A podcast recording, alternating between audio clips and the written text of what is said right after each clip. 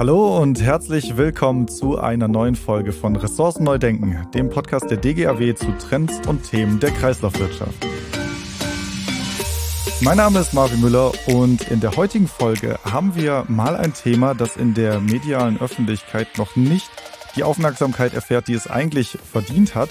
Dabei ist es neben den viel diskutierten Gründen für die Kreislaufwirtschaft und vor allem auch den Maßnahmen zur Umsetzung ebenso wichtig. Ich rede vom Blick auf gesamte Produktsysteme, dem Impact und auch der Wirksamkeit von Technologien und vor allem der Bewertung von Nachhaltigkeit und Ressourceneffizienz. Das ist ein wichtiges Thema und eins, worüber immer noch viel zu wenig diskutiert wird und das möchten wir heute an der Stelle einfach tun. Dazu bin ich auch nicht alleine, sondern habe zwei Gäste mir per Internet zugeschaltet. Einmal Frau Professor Dr. Katrin Greif und Herrn Professor Dr. Henning Wils. Da unsere Gäste beruflich wie akademisch natürlich eine ganze Menge Hintergrund und Erfahrung mitbringen, würde ich Sie nur sehr kurz vorstellen mit Ihrer aktuellen Position. Alle weiteren Informationen zu den Hintergründen finden Sie in unseren Shownotes, beziehungsweise dort haben wir Links hinterlegt, wo Sie sich weiter über beide Gäste informieren können. Ja, Frau Professor Dr. Katrin Greif ist äh, Universitätsprofessorin an der RWTH Aachen und leitet dort das Institut für anthropogene Stoffkreisläufe. Ja, und Herr Professor Dr. Henning Wilz ist seit 2018 Leiter der Abteilung Kreislaufwirtschaft am Wuppertal-Institut.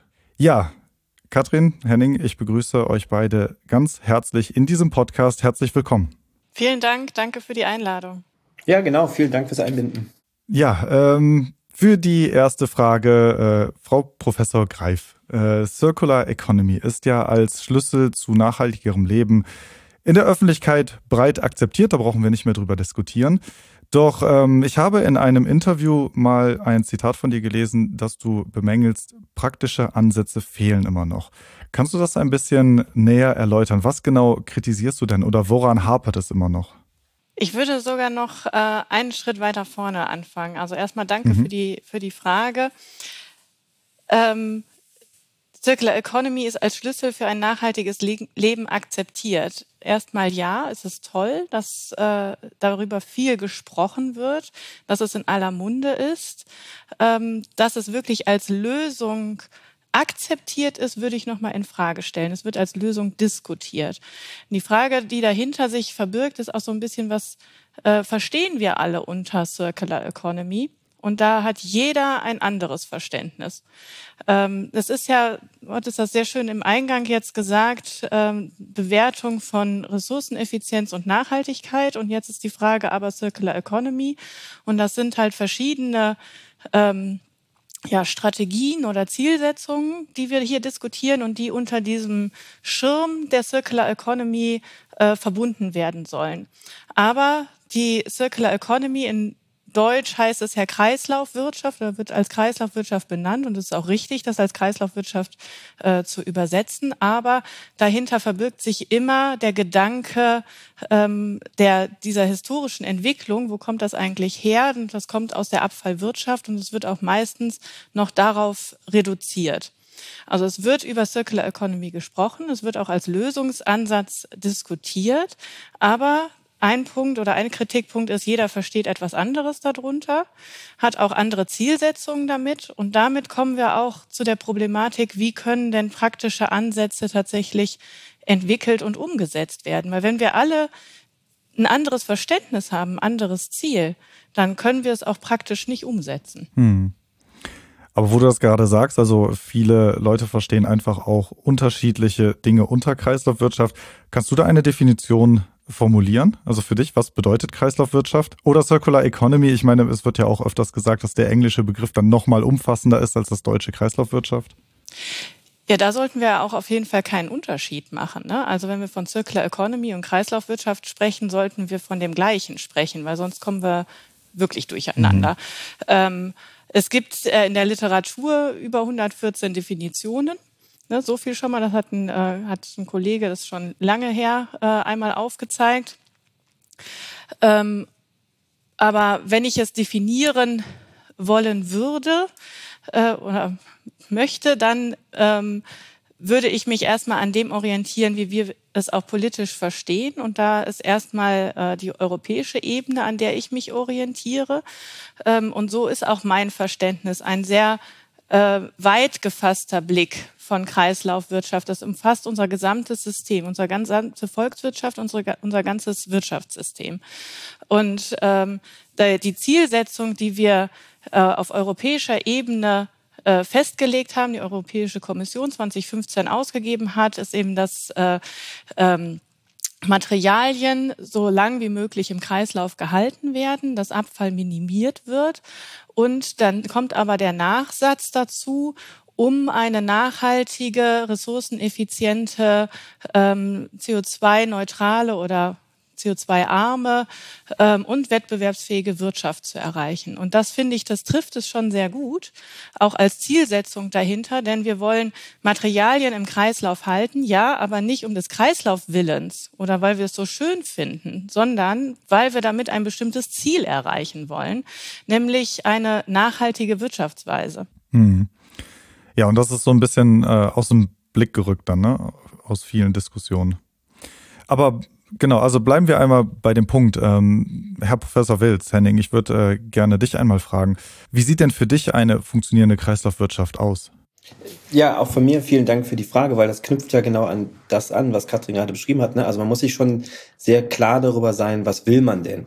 So, und das geht ja, ne, diese 114 Definitionen aus dem Paper, da sieht man ja, das geht ja weit über Semantik hinaus, sondern das sind ja zum Teil wirklich auch komplett widersprüchliche Vorstellungen. Ne? Also die einen sagen, ne, wir brauchen eine absolute Reduktion des Ressourcenverbrauchs. Ähm, ne? Und auf der anderen Seite gibt es Leute, die sagen so, nee, wir lasst uns doch mal einfach recyclingfähigere ähm, Produkte haben und dann ist eigentlich relativ egal, wie viel wir davon auf den Markt bringen. Sondern und beides fassen wir unter Circular Economy. Und von daher macht es, glaube ich, ähm, sehr viel Sinn, genau zu fragen, was genau meinen die Leute denn. So, und in dem, was wir hier am Wuppertal-Institut vorantreiben, haben wir keine eigene Definition. Also wir hatten jetzt nicht den Anspruch, die 115. zu liefern, sondern sozusagen mehr Ansprüche daran. Und das ist genau das, was äh, Katrin gerade schon beschrieben hat. Also für mich muss eine Kreislaufwirtschaft zu einer absoluten Reduktion des Ressourcenverbrauchs ähm, beiführen. Ne? Sie muss dazu beitragen, Klimaneutralität zu erreichen. Ne? Das sind sozusagen für uns die Grundvoraussetzungen.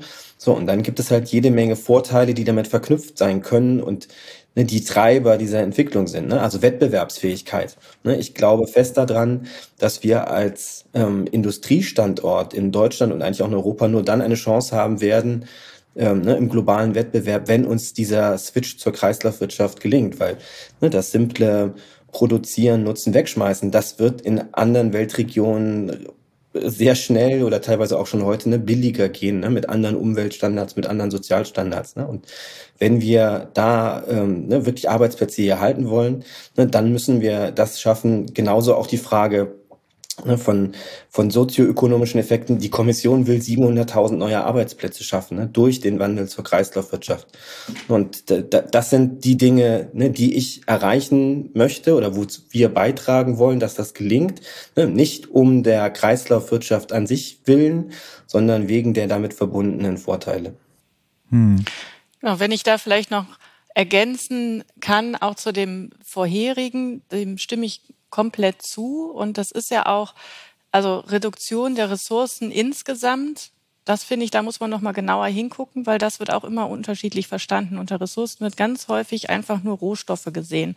Und darum geht's aber nicht. Auch in unserer, in der Definition oder dem Leitbild, was das BMUV auf seiner Website veröffentlicht hat, geht es bei der Kreislaufwirtschaft darum, natürliche Ressourcen einzusparen. Und das sind natürliche Ressourcen, sind eben nicht nur Rohstoffe, sondern eben die Umweltmedien, Luft, Wasser, Boden mit dabei, Landnutzung. Ähm, das muss man und darüber hinaus noch Biodiversität und etc. Das kann man sehr viel weiter fassen noch. Ähm, aber das muss man mit im Blick behalten. Also was wir einsparen wollen, sind nicht Rohstoffe, sondern die Effekte, die dadurch entstehen auf die Umwelt. Und dann, wenn wir es im Sinne der Nachhaltigkeit denken, eben nicht nur Umwelt, sondern auch im Sinne der sozialen Dimension und auch der ökonomischen Dimension. Ja, und da, da muss man halt ne, sich klar machen, was das für Unterschiede sein können. Ne? Also wenn wir nur auf Rohstoffe gehen würden und sagen, kommt, dann machen wir jetzt alles biobasiert, ähm, ne, nutzen äh, weit über jedes nachhaltige Maß hinweg äh, Flächen, um darauf dann Pflanzen anzubauen, um dann biobasierte ähm, Kunststoffe zum Beispiel zu nutzen, ne? dann hat das auch riesige Umweltimpacts, ne, die man nicht in den Blick nimmt, wenn man einfach nur über Rohstoffe sprechen würde.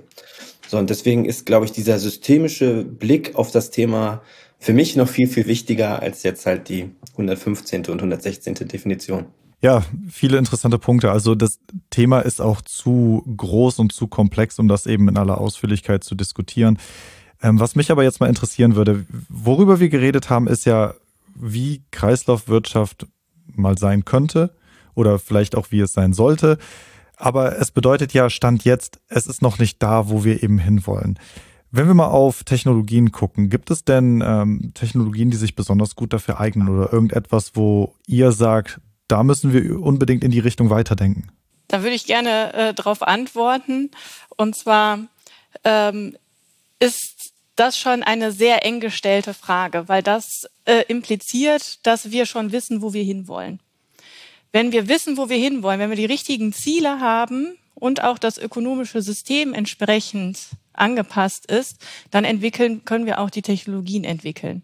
Es ist häufig nicht das Problem, dass wir nicht die Möglichkeiten haben, die technologischen Möglichkeiten haben, sondern dass wir sie richtig einsetzen, dass das System sich so wandelt, dass wir äh, diese Technologien auch einsetzen können.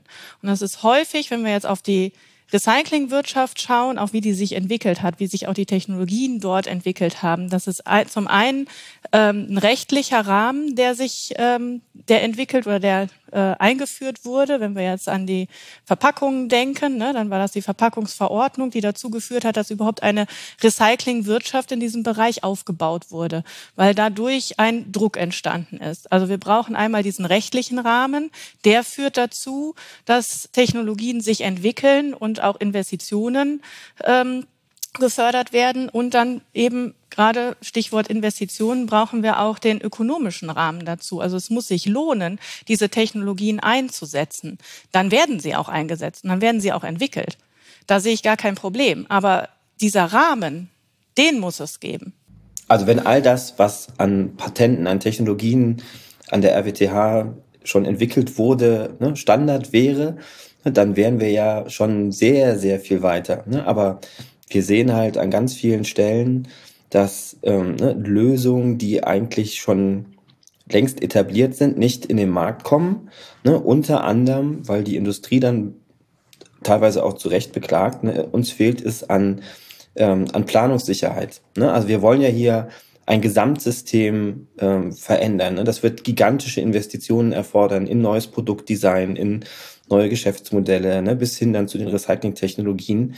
So, und da kann ich dann halt auch zumindest an manchen Stellen die Industrie verstehen, die sagt, ne, aktuell verdienen wir gutes Geld, warum sollen wir ähm, ne, jetzt ähm, ne, so ins Risiko gehen, wenn wir von der Politik ne, zu selten die klaren Vorgaben kriegen, da und da wollen wir hin, ne, in, in die Richtung soll es gehen, ne, das sind die konkreten Anforderungen an Produkte, an Geschäftsmodelle der Zukunft.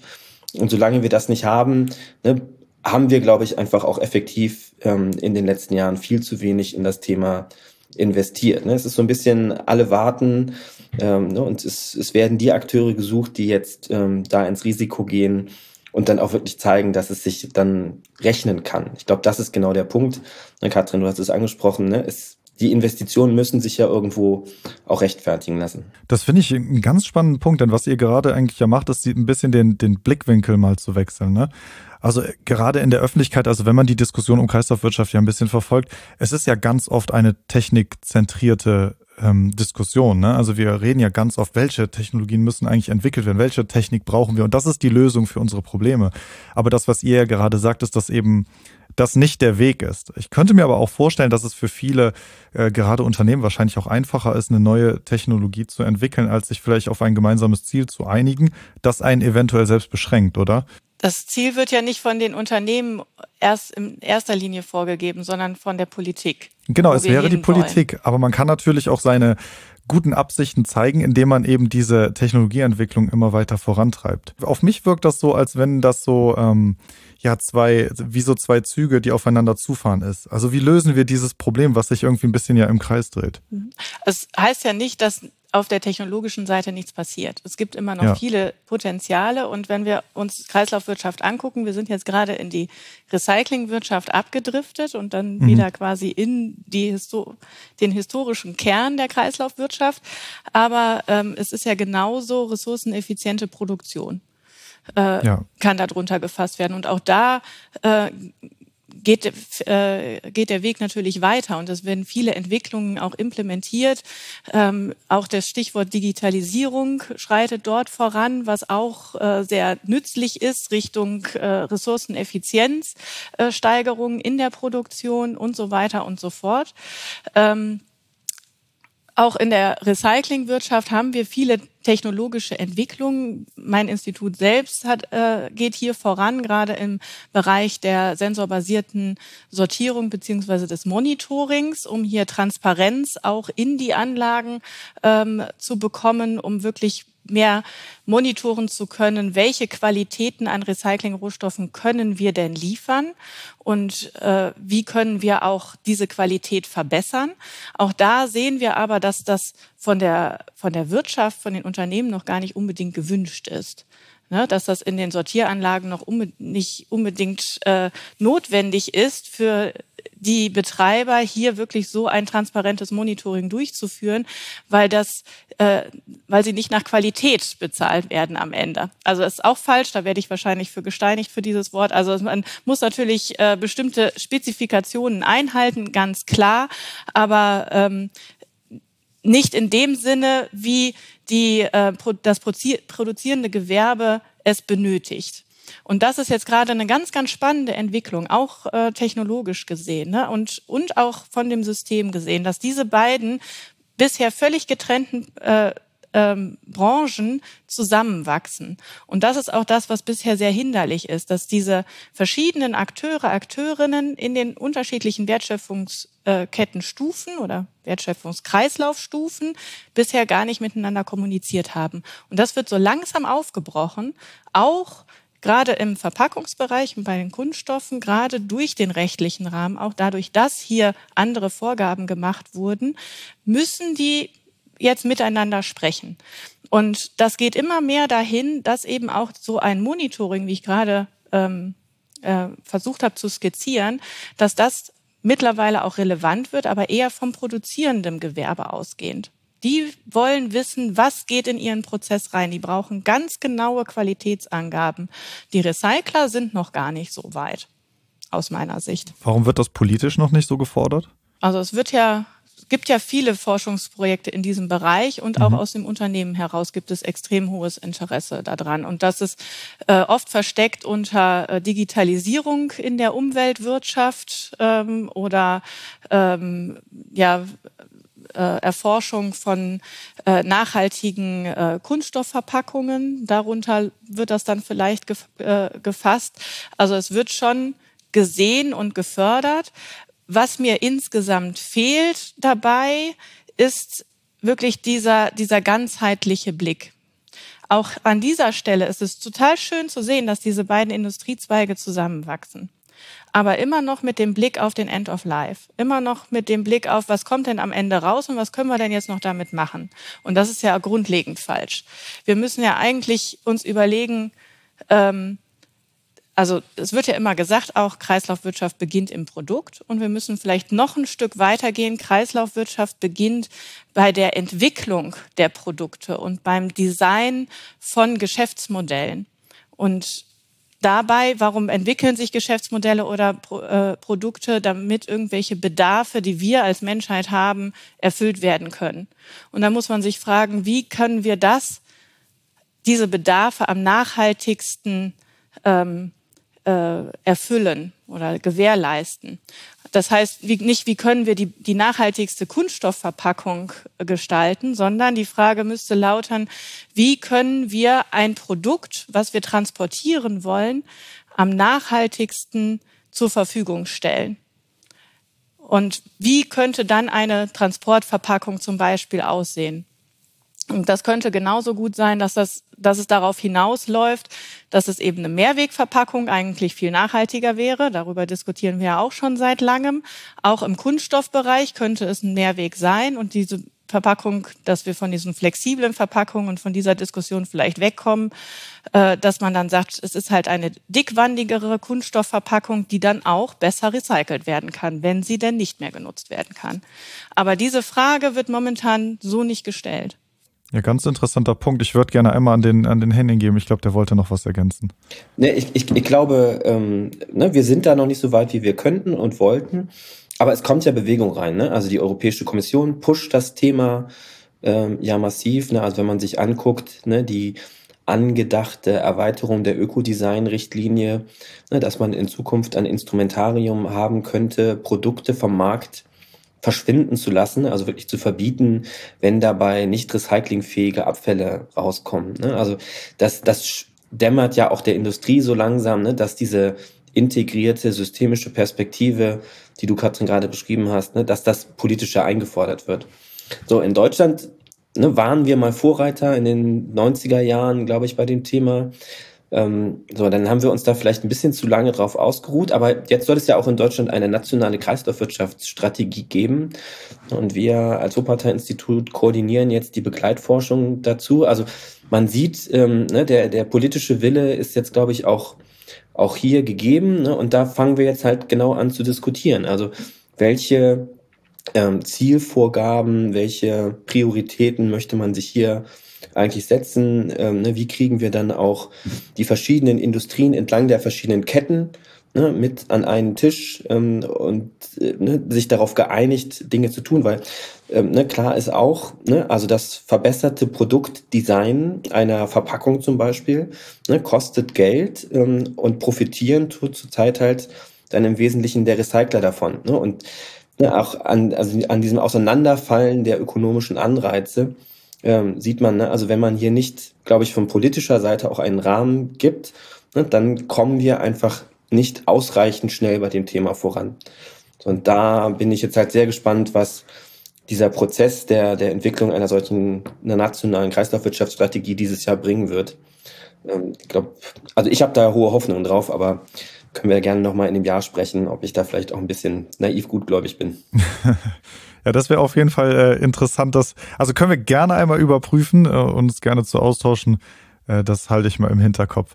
Ich würde gerne an dieser Stelle noch einmal bei der Diskussion bleiben, beziehungsweise auch, äh, Katrin, bei etwas, was du eben gesagt hattest, und zwar Bedarf äh, nachhaltig erfüllen hattest du gesagt. Und auch bei einer Diskussion, vor allem wenn ich Entscheidungen zu treffen habe, bedeutet das ja gleichzeitig, dass ich aus verschiedenen Optionen oder Möglichkeiten wählen kann welche Möglichkeiten gibt es denn, weil das auch ein bisschen Thema der Folge ist, welche Möglichkeiten gibt es denn, überhaupt mich zu entscheiden?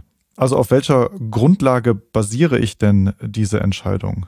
Genau, das ist natürlich die Frage jetzt, aus welchem Blickwinkel. Wer, wer ist jetzt gerade der Entscheider? Ne? Ist es der Konsument, die Konsumentin oder ist es ein Unternehmen, das ein äh, Produkt entwickelt?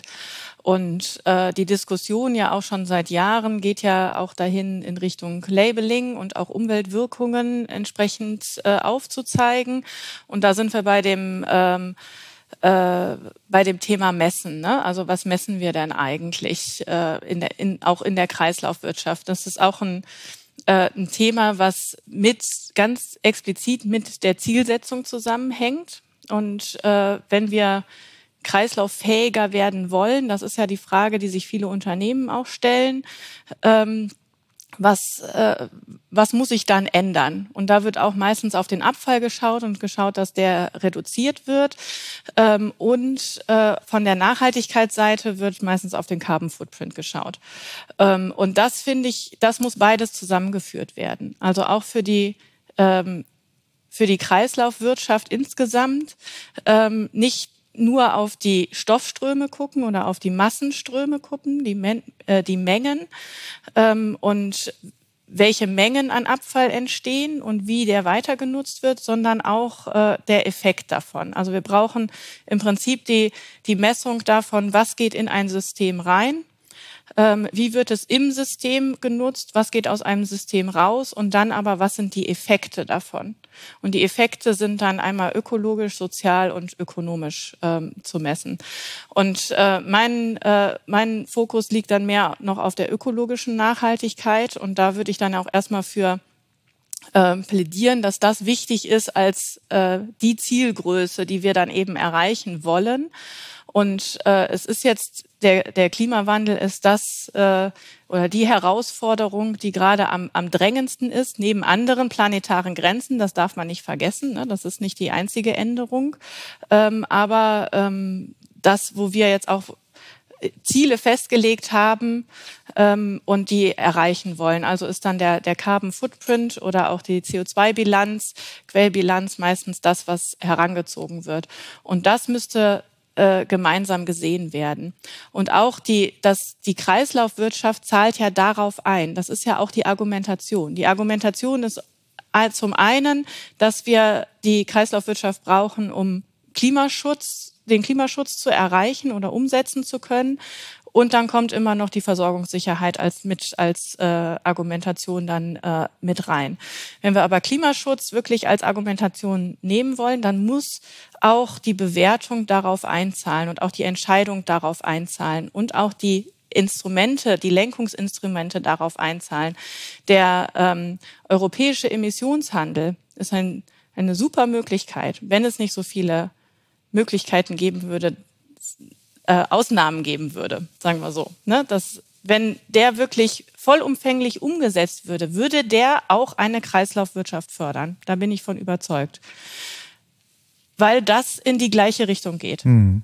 Und genau da wird es ja spannend, ne? weil in der, in der Abfallwirtschaft haben wir ja durchaus etablierte Verfahren, ne? genauso wie du es beschrieben hast, das zu messen. Und wir haben uns geeinigt, ne? sozusagen, wo sind da die Punkte wenn wir jetzt über Kreislaufwirtschaft reden ne, und über zirkuläre Geschäftsmodelle, dann, dann, dann stehen wir da halt wirklich häufig auch nochmal relativ am Anfang bei der Frage, ne, gerade wie reagieren zum Beispiel Konsumentinnen dann auf solche Angebote, wie nutzen sie, ne? wir reden über Rebound-Effekte.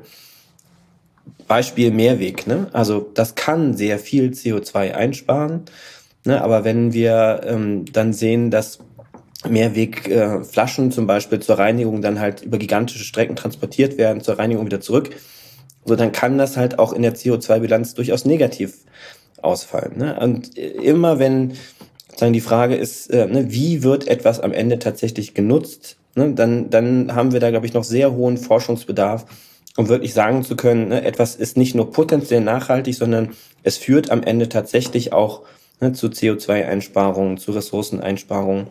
Ich glaube, das ist die große Forschungsaufgabe, vor der wir stehen, diese Blackbox des Konsums und der tatsächlichen Geschäftsmodelle, ne, das noch viel besser zu verstehen. Und das Ganze äh, bemessen zu können ne? und aber auch die, die richtigen Messpunkte zu wählen. Wir brauchen das herkömmliche System, wir brauchen Recyclingquoten, ähm, wir brauchen auch der Ansatz ähm, von, von ähm, äh, Inputquoten, also Recycled Content äh, oder Substitutionsquoten ist auch, auch richtig und wichtig.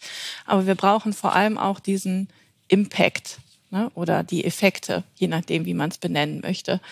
Ähm, was, was wir damit wirklich erreichen können. Genau wie Henning gerade sagte, wenn wir zu, wenn da so viel Transport drin steckt, dass wir dann nachher doch einen hohen Energieaufwand haben, ähm, auch wenn wir unser System CO2-neutral vielleicht aufbauen könnten, haben wir trotzdem einen hohen Energieaufwand. Auch das hat einen Effekt.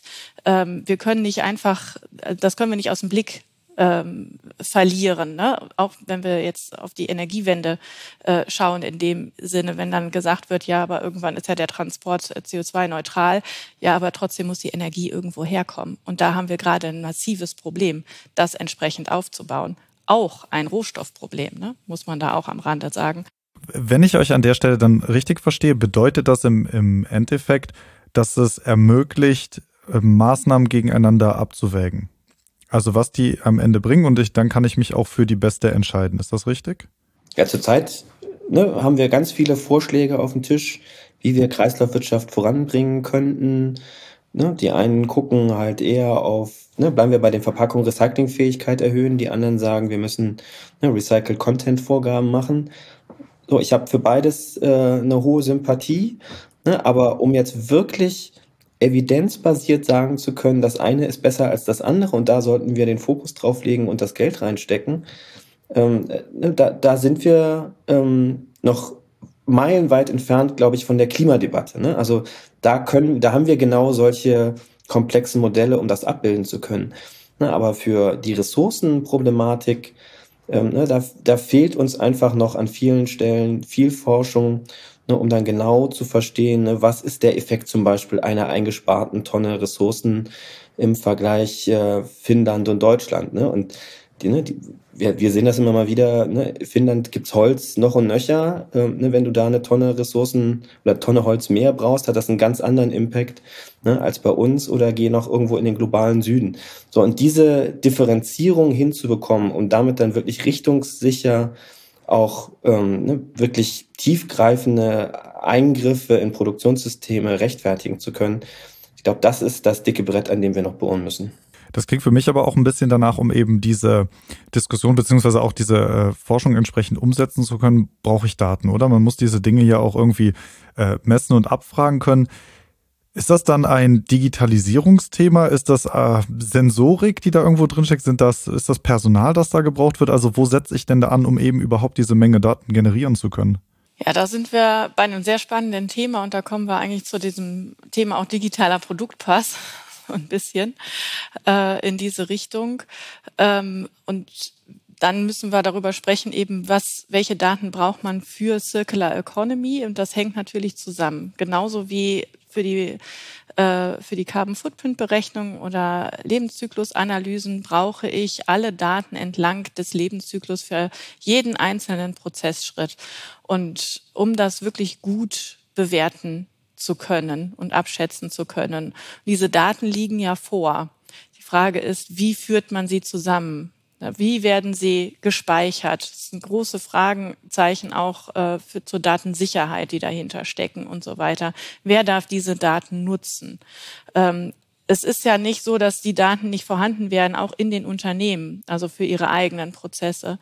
Die Frage, die sich ja auch viele Unternehmen jetzt stellen, ist die in Richtung Lieferkette. Ne? Wie bekomme ich die Daten von meinen Lieferanten? Da ist sehr viel Arbeit noch zu tun, das aufzuarbeiten. Das wissen die meisten Unternehmen gar nicht. Ähm, auch wie man da rankommt dann. Ne? Man hat nicht unbedingt, äh, nicht jeder ist äh, äh, Global Player und hat dann den, die Möglichkeiten da, äh, das die Lieferanten dazu aufzufordern, auch die, die Daten zur Verfügung zu stellen. Ähm, meistens, manchmal ändern die sich auch. Ne? Also das ist, äh, das ist eine extrem hohe Herausforderung, äh, der wir uns gegenüber äh, sehen. Man muss natürlich auch fragen, wie genau müssen die Daten sein? Das ist auch eine schöne Frage, auch eine schöne Forschungsfrage. Also welche, ähm, wie welche Qualität an Daten und welche Menge an Daten sind ausreichend, um richtungssichere Aussagen treffen zu können. Und also in Ergänzung ja. zu dem, ne, was, was du gerade beschrieben hast, Katrin, für den Produktionsbereich, im Grunde genau die gleiche Frage für den Konsum. Ne? Also Secondhand ist etwas, was ne, sehr stark einzahlen kann auf äh, Klimaziele, Ressourcenziele. Ne? Aber wir haben zum Beispiel immer mal wieder auch ähm, ne, den Fall, dass Leute dann billigere Secondhand-Geräte kaufen, also zum Beispiel den kleinen Party-Kühlschrank, weil der ne, billig auf Ebay zu äh, kaufen ist, den dann sich zusätzlich in den Keller stellen und laufen lassen. So, und das ist von der Ökobilanz ehrlich gesagt eine Katastrophe. Ne? Und wenn wir solche Daten, ne, um sowas tatsächlich bewerten zu können, ähm, ne, bräuchten wir solche Daten, wofür nutzen die Leute Secondhand, wo ersetzt es primäre Produkte, wo ist es zusätzlicher Konsum. Und dann sind wir mittendrin in einer ganz notwendigen, aber bisher kaum angefangenen Debatte nur um das Verhältnis zwischen ähm, ne, Granularität von Daten, das was Katrin beschrieben hat, ähm, Datenschutz, Verbraucherschutz, so, und ne, ich glaube, da steckt wahnsinnig viel Potenzial drin, aber wir müssten mit dieser Debatte wirklich anfangen, um am Ende sagen zu können, ne, wie nachhaltig ist denn Kreislaufwirtschaft und wie nachhaltig sind einzelne Maßnahmen, die wir da ergreifen wollen. Mhm. Und da würde ich auch nochmal ansetzen und nochmal ein dafür plädieren, ähm, die, die Zielsetzung nicht aus dem Blick zu verlieren. Denn der Partykühlschrank führt dazu, dass mehr Energie gebraucht wird und dass auch mehr Rohstoffe insgesamt ja gebraucht wurden. Und aber am Ende vor allem die, die Bilanz ist auch deswegen schlecht, weil der eben noch mehr Energie verbraucht in der Nutzungsphase äh, bei energieverbrauchenden Produkten. Und äh, wenn das System so aufgebaut wäre, dass das die Zielsetzung ist, ne, wirklich, wir wollen weniger Energie, weniger CO2-Emissionen, dann wäre das auch teurer. Dann würde das keiner mehr machen. Dann würden sich, würde sich das Ganze auch ändern. Ja, das sieht man bestimmt. ja ganz klar. Weil mhm. da, jetzt haben wir einen Winter hinter uns, noch nicht ganz hinter uns, wo wir sehr stark über Energiepreise diskutiert haben. Aber im, ähm, im Automobilbereich haben die sich ziemlich schnell wieder reduziert, die Preise. Und dann sind wir auch zu den alten Nutzungsmustern, Konsummustern zurückgekehrt. Es hat sich da überhaupt nichts geändert. Im Haushaltsbereich hat sich sehr wohl schon was geändert. Einfach nur, nur in Anführungsstrichen durch die Energiepreise. Es wird viel mehr darüber nachgedacht. Und genau sowas führt natürlich auch dazu, dass Menschen darüber nachdenken, ne, die über ihre Nutzungsmuster. Auf jeden Fall. Wenn man am Geldbeutel ansetzt, dann äh, gehen Änderungen meistens ganz schnell. Ja. Und das muss ich noch dazu sagen, weil sonst ja. werde ich auch wieder gesteinigt, dass man natürlich ähm, auch den sozialen Faktor nicht aus dem Blick verlieren darf dabei bei der ganzen Debatte. Ne? Also es das heißt nicht Energiepreise rauf und alles löst sich, Nein. sondern das müssen wir ähm, mit Fingerspitzen. Nein, nein, das ist, das ist auch überhaupt nicht das, das Fazit dieser Podcast-Folge. Also es sind nicht nur dann die ähm, Endverbraucher, die dann davon irgendwie betroffen sein müssten, damit sich etwas ändert. Also das haben wir auch äh, heute diskutiert. Da würde ich gerne nochmal dran anschließen. Also bis wir das alles messen können, äh, was Sie eben gesagt haben und ähm, auch die, die Fragen bei der Entscheidungsfindung eben beantworten können, wie viel muss denn da noch passieren? Also wo, wo sind wir gerade? Was haben wir denn erreicht, um das so umzusetzen? Also sind wir bei 10 Prozent oder sind wir noch in der Grundlagenforschung? Wo bewegen wir uns da? Das ist eine sehr schwierige Frage. Also wenn man sagt, wie, wie weit sind wir bei der Kreislaufwirtschaft, dann kann man, oder es wird, werden ja oft einfach die Massenströme herangezogen und dann sind wir in etwa äh, bei 10 bis 12 Prozent in Deutschland und ähm, Europa. Global war jetzt gerade ein neuer Report, der veröffentlicht wurde, sind wir, ist es sogar gesunken, sind wir nur noch bei 7 Prozent. Was ist das? Das sind die Massen quasi, die aus den Abfällen, die wir ähm, generieren, wieder zurückgeführt werden und wieder ins Wirtschaftssystem ähm, eingebracht werden.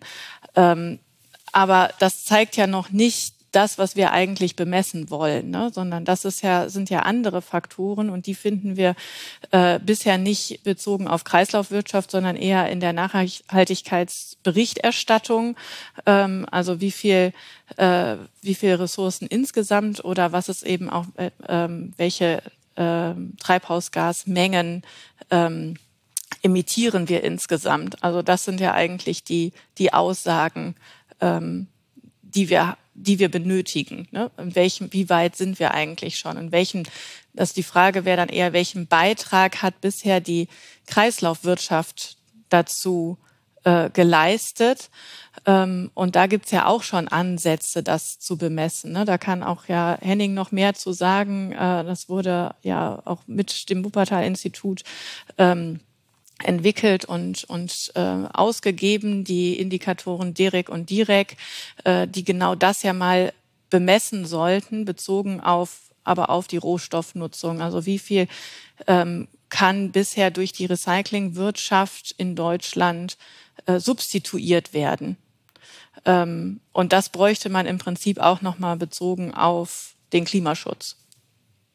Genau, 18 Prozent. Ne? Also wenn wir alles einfach nur irgendwo auf die Deponie schmeißen würden, anstatt in unser hochentwickeltes Recycling-System zu geben, bräuchten wir 18 Prozent mehr natürliche Ressourcen. So, und dafür geben wir so als Volkswirtschaft etwa 70 Milliarden Euro aus. Und da sieht man, ne, also da ist noch viel Luft nach oben. Ähm, woran wir auch gerade überlegen, ne, also genau welche Daten bräuchte es denn? Also was mich brennend interessieren würde, wäre zum Beispiel auch der Anteil von Investitionen in der Industrie, die mittlerweile in zirkuläre Prozesse und Produkten gehen im Vergleich zu ne, klassischen linearen äh, Prozessen und Produkten. So, für, für CO2 haben wir da mittlerweile ein Instrumentarium ähm, entwickelt. Ne? Die EU-Taxonomie zwingt ähm, ne, Unternehmen, sowas darzustellen. Und ich glaube, das wären Zahlen, ne, die dann auch in der Politik nochmal verdeutlichen würden, ne, was für eine Aufgabe wir da vor uns haben. Ne? Weil ähm, ne, die paar Daten, die wir dazu haben, ne, die liegen nochmal deutlich unter dem, ähm, was Katrin gerade beschrieben hat, sondern ne, der, der allergrößte Anteil ne, geht immer noch in ein, in ein Weiter so, ne, in, ein, in Prozesse und Produkte, die sich bisher auch gerechnet haben.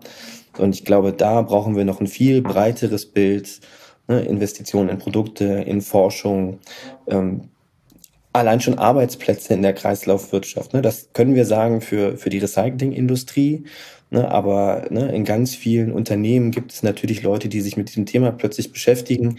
Ne, da fehlt uns noch, ähm, noch ganz viel an Daten, ne, um zu sagen, sind wir da auf dem richtigen Weg, wie weit sind wir da, ne, um den Impact tatsächlich äh, zu schaffen. So, und gleichzeitig haben wir nicht die Zeit, ähm, uns hinzustellen und zu sagen, so jetzt müssen wir erstmal alle Daten erfassen und dann fangen wir an, sondern wir müssen jetzt handeln, ne, halt unter Unsicherheiten und gemeinsam diskutieren, wo sind wir uns so sicher, dass man jetzt wirklich schon loslegen kann ne, und wo sehen wir so hohe Risiken, dass wir wirklich nochmal genauer reingucken müssen, ne, bevor wir da irgendwo dann auch uns völlig verrennen. Und gleicher, gleichzeitig gibt es ja viele Beispiele, auch schon aus der Forschung. Wir sind ja auch schon unterwegs, so ist es ja nicht. Ne? Wir haben auch äh, viele Daten in Forschungsprojekten, wo man an Einzelbeispielen zumindest schon mal ableiten kann, ähm, grob, ne, wie, was ist besser, was ist vielleicht schlechter, der Weg. Natürlich fehlt uns noch viel Wissen. Ne, gerade was die Stoffströme angeht, wir haben das jetzt diskutiert, es ist ein extrem komplexes System. Wenn ich die, den einen Stoffstrom ändere, weil ich mir auch auf Produktebene angeschaut habe, dass das für die Produkt für das Produkt einen besseren Carbon Footprint zum Beispiel ähm, oder überhaupt LCA ähm, ähm, bedeuten würde, dann nehme ich diesen, äh, dann verändere ich die Stoffströme, dann nehme ich vielleicht einer anderen Branche den Stoffstrom weg. Was passiert dann? Was hm. heißt das dann eigentlich? Ja, also ganz Frage, konkret bei, äh, bei Kunststoffen, ähm, da wollen wir jetzt auch mehr ins, ins chemische Recycling einsteigen. Wir wollen die Reste aus den Sortieranlagen äh, nicht mehr ähm, äh, thermisch nur in Anführungsstrichen thermisch nutzen, sondern wir wollen sie ähm, noch, äh, noch weiter stofflich nutzen und neuen Prozessen, auch in thermochemischen, überthermochemische äh, Prozesse. Äh, bisher haben wir darüber sehr, sehr viele Ersatzbrennstoffe generiert. Die gehen gerade in die Zementindustrie. Was passiert dann, wenn die nicht mehr da sind? Ne? Also so, diese Fragen, die können wir noch nicht beantworten, aber in, wir sind ja dran. So ist es ja nicht. Wir können, wir sind dabei, diese Fragen zu beantworten und wir können auch schon in Einzelbeispielen eben Aussagen treffen, was wahrscheinlich besser sein würde und was, was schlechter. Aber die Frage ist eben, wie bewerten wir dieses besser und schlechter? Bewerten wir es rein in, auf, wiederum auf, auf Massen Stoffstromebene oder bewerten wir es eben über andere äh, Indikatoren? Vielleicht äh, zum Abschluss dieses Podcasts einmal, wo setzen wir denn dann an? Also was wäre dann für euch der erste Hebel, den wir umlegen müssten? Willst du mal anfangen, Henning? genau, also ich, ich bin ganz großer Fan von, von Herstellerverantwortung ne, als Grundprinzip. Ne, also wir, wir reden ja, ähm, ne, und das kam jetzt immer mal wieder über Daten, die häufig existieren. Ne? Der, der Hersteller weiß natürlich genau, ne, was ist in seinem Produkt drin und ne, hätte potenziell die Möglichkeit, das auch über die gesamte Kette zu, äh, zu behalten. So, und danach gehen diese, diese Werte, ne, die wir eigentlich bräuchten, um Impact zu berechnen, gehen verloren. So, und ne, die Herstellerverantwortung ist ja die Idee, sagen, den, den Inverkehrbringer eines Produktes auch für die Nachnutzungsphase ähm, dann verantwortlich zu machen. So, und wenn uns das wirklich umfassend gelingt, nicht nur zu sagen, so, ihr müsst es nicht nur sammeln, ihr müsst es nicht nur recyceln, sondern ihr müsst auch die Daten, ne, die wir dafür brauchen, ähm, ne, zur Verfügung stellen. Und ich glaube, ne, wenn wir das Prinzip weiter ausrollen, weiter etablieren, das in vielen Bereichen schon sehr gut funktioniert. Also wir haben ein Sammelsystem für Verpackungsabfälle. Ähm? Ich glaube, das ist der, der, der größte Hebel, den ich bei der Debatte sehen würde. Dem kann ich mich anschließen. Also gepaart mit ähm, damit, dass wir ein einheitliches Verständnis trotzdem auf politischer Ebene auch äh, entwickeln. Das wird ja jetzt auch umgesetzt mit der nationalen Kreislaufwirtschaftsstrategie. Ähm, hoffentlich. Ähm, dass das wirklich ganzheitlich gedacht wird und dass eben auch andere Instrumente, also einmal die Produktverantwortung, ja, definitiv, äh, oder erweiterte Produktverantwortung, aber eben auch ähm, die Lenkung zum Beispiel durch den Emissionshandel, dass das gesehen wird, dass das eine Lenkungswirkung haben kann, auch für Kreislaufwirtschaft, dass man das zusammendenkt. Es gibt auch ein, ein Sprichwort, das äh, irgendwie so ähnlich geht, ich krieg's gerade nicht ganz zusammen, aber das Erkennen des Problems, der erste Schritt zur Lösung. Also vielleicht äh, haben wir das ja getan, den ersten Schritt zur Lösung.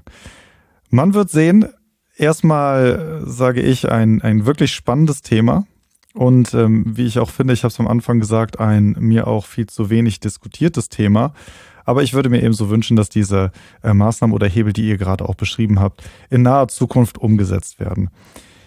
Ja, es wäre spannend, äh, da nochmal in Zukunft zuzureden. Mal gucken, was sich denn da so getan hat und wie weit wir ähm, dann sind.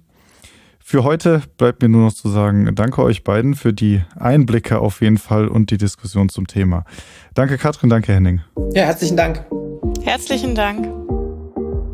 Und ich bedanke mich auch sehr bei Ihnen, liebe Zuhörerinnen und Zuhörer, für das Einschalten und würde mich sehr freuen, wenn Sie diesen Podcast abonnieren würden.